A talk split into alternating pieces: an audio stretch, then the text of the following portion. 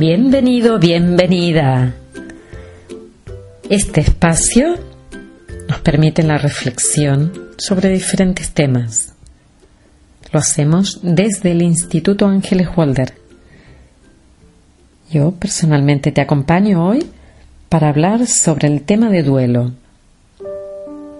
Un tema que siempre nos toca porque de tanto en tanto hay alguna situación de separación, de marcharse, de mudarse, de enfermedad o de muerte, ya que la vida misma está llena de instantes en donde hay pérdidas reales y profundas.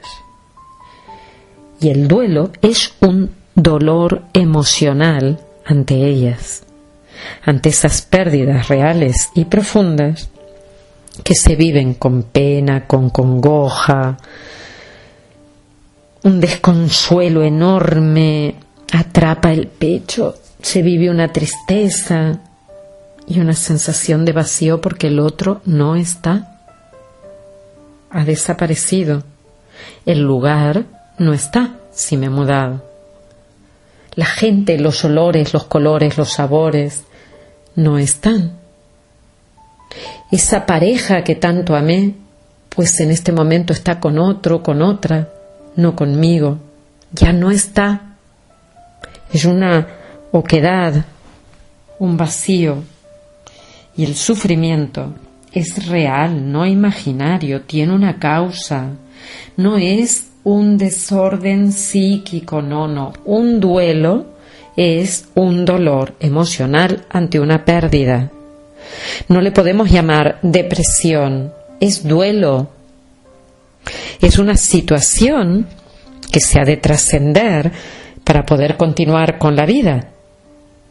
Y que más o menos se dice que entre un año y dos después de una pérdida, siempre en función de la intensidad que tiene la pérdida, porque no es lo mismo, eh, bueno, yo podría decir no es lo mismo mudarse que separarse o que se muera un familiar, pero todo depende del instante en el que está ocurriendo. Imagínate, no es lo mismo que muera una persona que tiene 90, 95 años, 85, y que dices ha cumplido y cubierto el ciclo de vida que un niño, un adolescente, una persona joven, de la que esperamos todavía seguir compartiendo con esa persona un tiempo o lo que la vida nos ha dado, ¿no? No, ahí entramos ante situaciones que son inaceptables por vidas inacabadas. Por lo tanto, yo podría decir, no es lo mismo, pero es que depende del instante en el que nos toca vivir el duelo. Si habéis visto la película In Out intensamente, donde se ven las emociones, vemos cómo ah, una niña sufre intensamente tristeza, enfado, le hierven las emociones por dentro y no sabe qué hacer con ellas, cuando se ha mudado. Ha vivido en una ciudad, sus padres tienen que desplazarse a otra, llega a una casa donde no le gusta nada, un barrio donde no le gusta nada, un colegio donde no le gusta nada, y en realidad lo que está ocurriendo es que está haciendo un duelo. Pero es chiquitina, no puede comprenderlo, no se le ha explicado seguramente todo lo que hubiera necesitado para poder superarlo y se encuentra con una situación totalmente eh, inesperada, dramática, que no tiene solución y que no puede expresar. No conoce ni cómo se llaman las emociones. Y es un desplazamiento. Yo recuerdo, con 10 años nos fuimos de nuestra, de donde yo había nacido, en Necochea, a la capital, a Buenos Aires, y para mí era como un viaje de descubrimiento, de era como una exploradora, del mundo en otro lugar y me despedí de todos, me fui feliz, estaba encantada con todo lo que veía, todo era nuevo y, y todo me permitía aprender. Pero es que depende de cómo cada uno lo viva. Hay mudanzas y mudanzas, hay muertes y muertes, hay enfermedades y enfermedades, hay divorcios y divorcios. Todo depende de cómo se viva. En todo caso, esa situación puede quedar bloqueada por mucho, mucho, mucho tiempo o puede realizar su ciclo natural, que es la persona hace el proceso de duelo. Todo, todo, todo lo que existe tiene una razón de ser, aunque nosotros no lo entendamos. Si hay una muerte, por ejemplo, y nos encerramos en el por qué, por qué, por qué, por qué, nunca vamos a poder darnos una respuesta a eso que existe en nuestra vida en un momento. ¿Por qué me pasó ahora? ¿Por qué tuvo que ocurrir? ¿Por qué estoy así? ¿Por qué se marchó? No le encontramos explicación.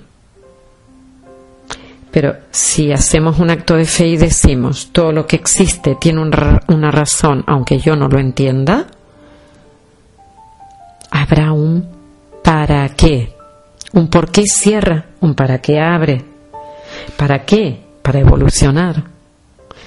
Hace dos, tres años, en agosto de hace dos, tres años, murió Wayne Dyer, el autor de mis zonas o tus zonas erróneas.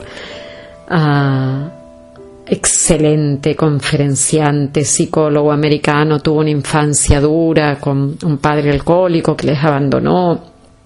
Mil historias de estas familiares. Finalmente él encontró que podía sanar todo eso y se dedicó su vida entera a escribir.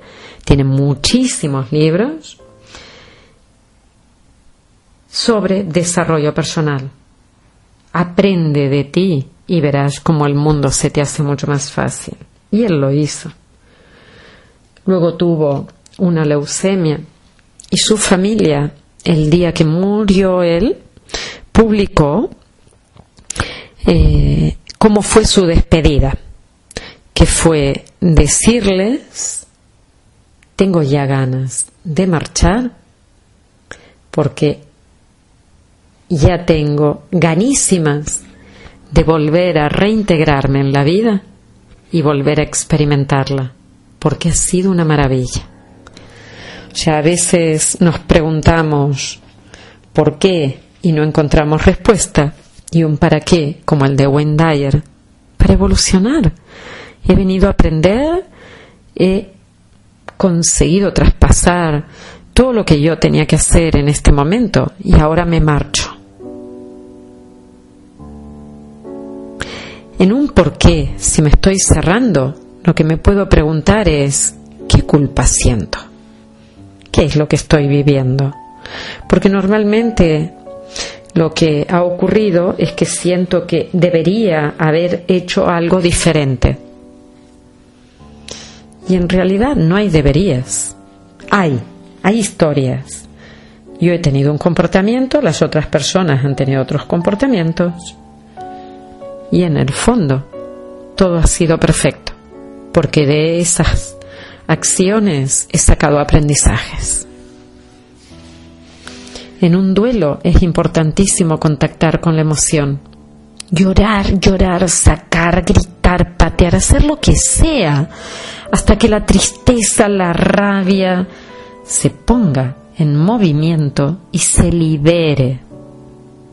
Hasta que podamos sentir después de ese llanto una fuerte descarga. Y sabéis, cuando lloramos nos sentimos muchísimo mejor, aliviados y cansados.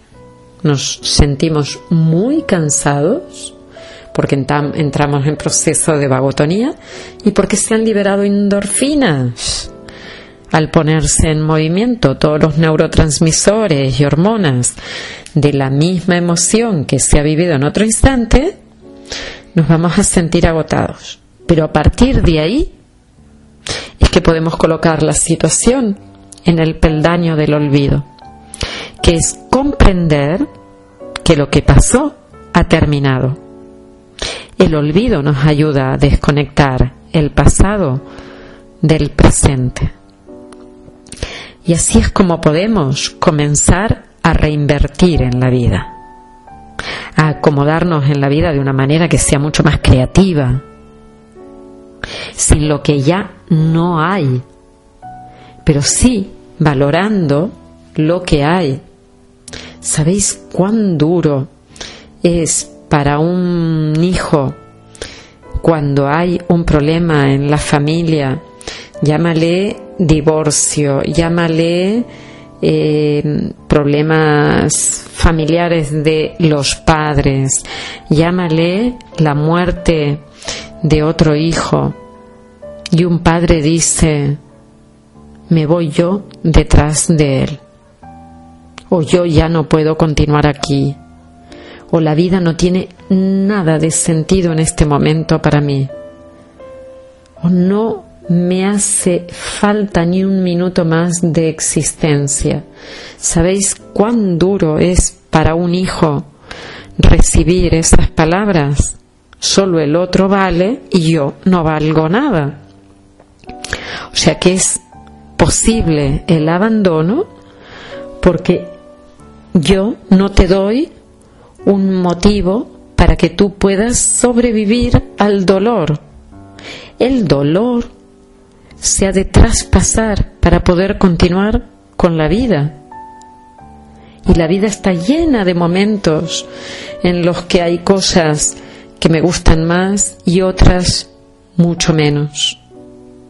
Y evidentemente a nadie le va a gustar la muerte de un hijo, ni un divorcio, porque cuando hemos conocido a esa persona pensábamos estar para toda la vida. Incluso seguramente le hemos jurado que íbamos a estar toda la vida pero después cambiamos de opinión o cambió de opinión. Y no podemos desconectar porque no tenemos la llave del olvido. Una vez que comprendemos que lo que pasó pasó por un motivo, tuvo un sentido, que lo podemos interpretar de otra manera, lo podemos dar por terminado.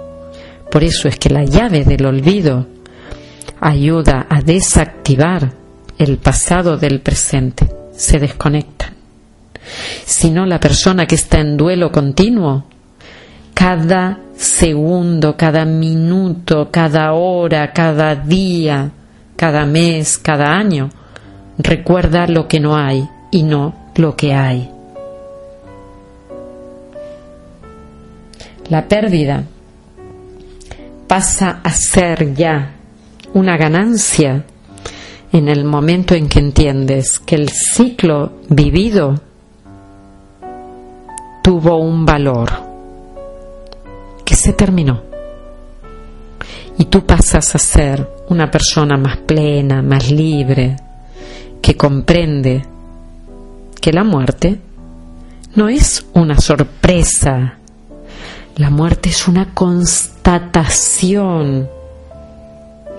la constatación de que hay vida también, la constatación de lo que hay en un árbol, ¿verdad? Que hay familiares que ya no están, ¿verdad? Que algunos de ellos se marcharon antes, otros se irán después.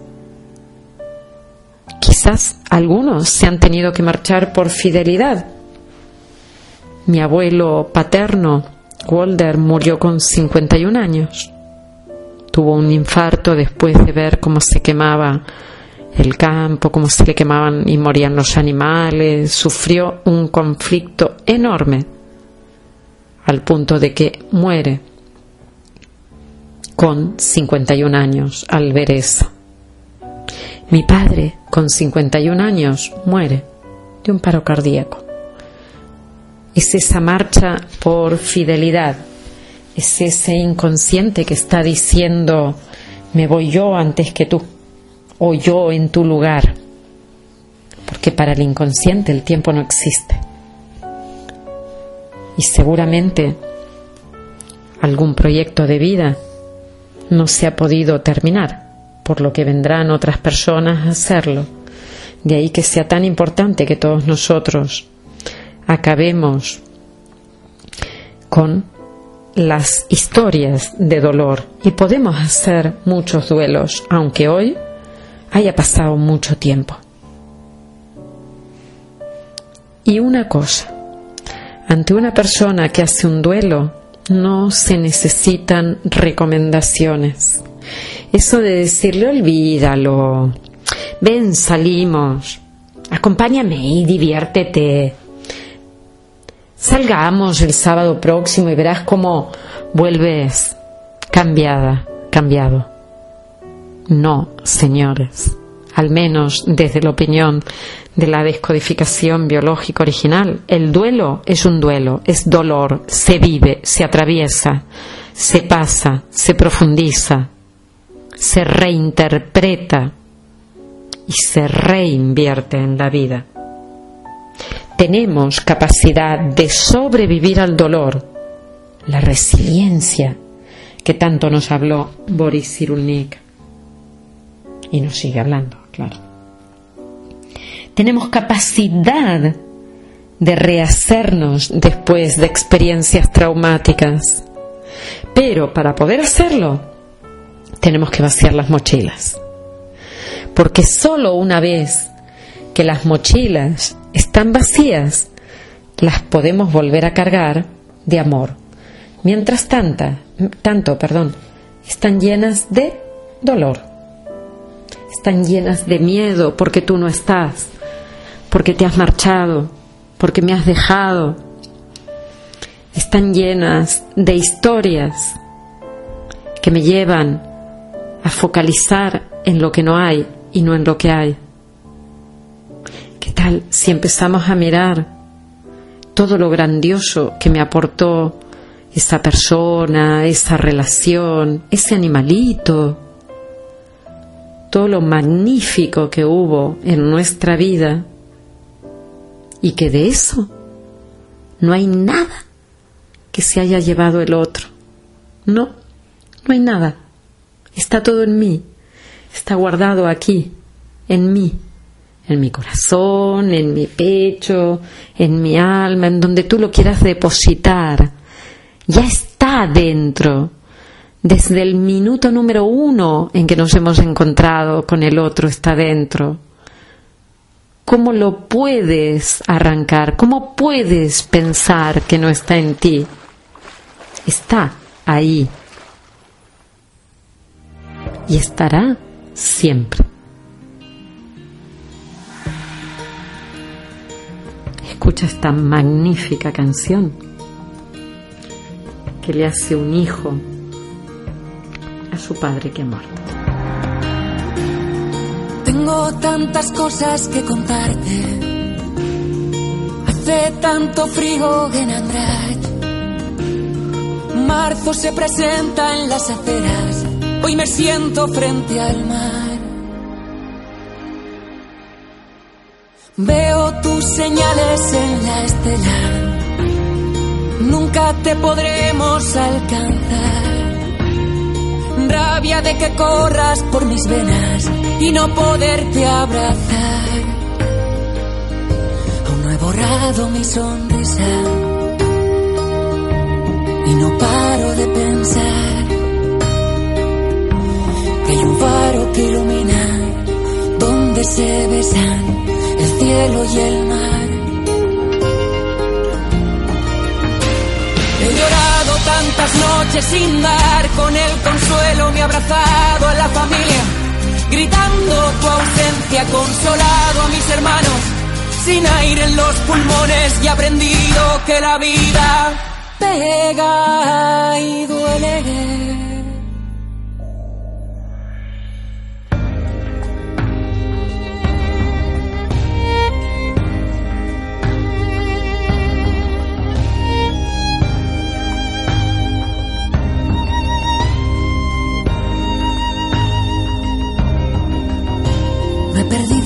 La fe, me echo fuerte en la penumbra. Me comprometo a querer a pesar de la amargura. Grito fuerte porque sé que me escuchas y no hay duda, aunque duela más que ayer. Hoy me duele más que ayer. He llorado tantas noches sin dar con el consuelo, me he abrazado a la familia, gritando tu ausencia, consolado a mis hermanos, sin aire en los pulmones y aprendido que la vida pega y duele. Oh, y duele. Oh, y duele.